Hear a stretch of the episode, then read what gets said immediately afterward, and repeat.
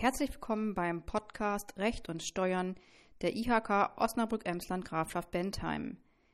Wir haben heute kurz vorm Jahresende die Möglichkeit, einmal in etwas anderer Form mit IHK-Jurist Robert Alfering zu sprechen. Herr Alfering, am 20. Dezember hat das Bundesarbeitsgericht ein wegweisendes Urteil zum Urlaubsrecht gefasst. Worum geht es dabei?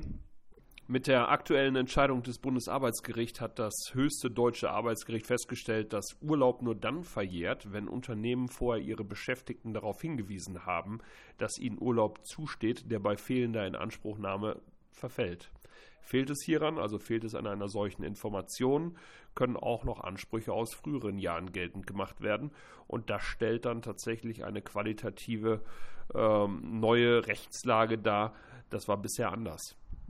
Wie weit reicht diese Entscheidung denn zurück? Das Besondere ist, dass sich Arbeitgeber zukünftig nicht mehr per se auf die regelmäßige dreijährige Verjährung nach deutschem Recht berufen können. Sie gilt schlichtweg nicht mehr in allen Fällen. Das ist einerseits überraschend, da es äh, den bisher klar abgesteckten Rechtsrahmen in allen zivilrechtlichen Entscheidungen im Bereich der Verjährungsregelung äh, verlässt. Andererseits äh, war das Bundesarbeitsgericht hier an zwingende Vorgaben des Europäischen Gerichtshofs gebunden.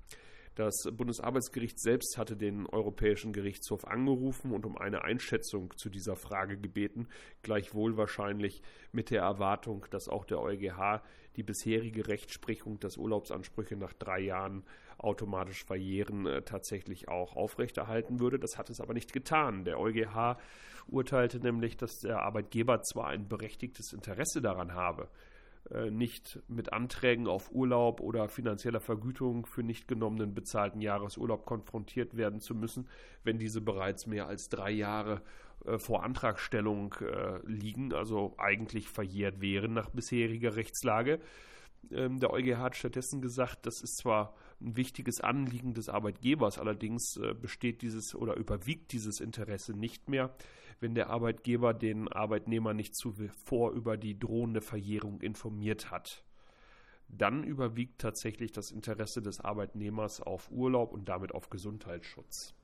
Somit könnte die oder kann oder wird die Verjährungsfrist von drei Jahren zukünftig immer erst dann beginnen, äh, und zwar in dem Jahr beginnen, am Ende des Kalenderjahres, in dem der Arbeitgeber den Arbeitnehmer über die Rechtsfolgen, konkret über die Verjährung von Ansprüchen informiert hat.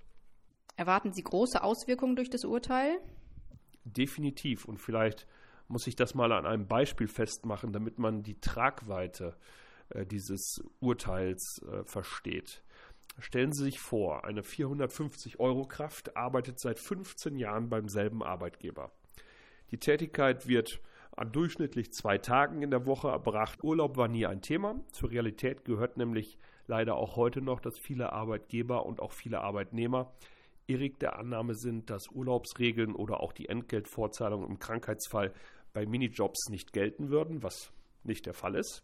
Die gelten, die muss man einhalten. Und nun kündigt der Arbeitgeber dem Minijobber. Aus welchen Gründen auch immer. Kommt es nun zum Streit über diese Kündigung, kann der Anwalt des Minijobbers oder auch der Minijobber selber folgende Rechnung aufmachen.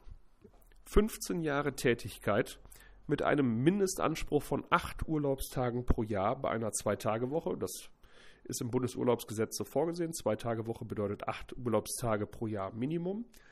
Also 15 Jahre mit einem Urlaubsanspruch von 8 Tagen pro Jahr. Das sind 120 nicht verjährte Urlaubstage, die abzugelten sind. Einzige Ausnahme, der Arbeitgeber hätte den Arbeitnehmer darauf hingewiesen, dass Urlaub verjährt. Aber wenn Urlaub niemals ein Thema war, dann kann er auch nicht darauf hingewiesen haben. Da kann sich je nach Konstellation also einiges an Ansprüchen aufstauen. Daher raten wir ganz klar dazu, jährlich die Mitarbeiter auf ihre Urlaubsansprüche hinzuweisen und darauf zu bestehen, dass diese genommen werden und alternativ auf die Verjährungsregelung hinzuweisen. Wenn Sie das machen, haben Sie auch kein Problem. Vielen Dank.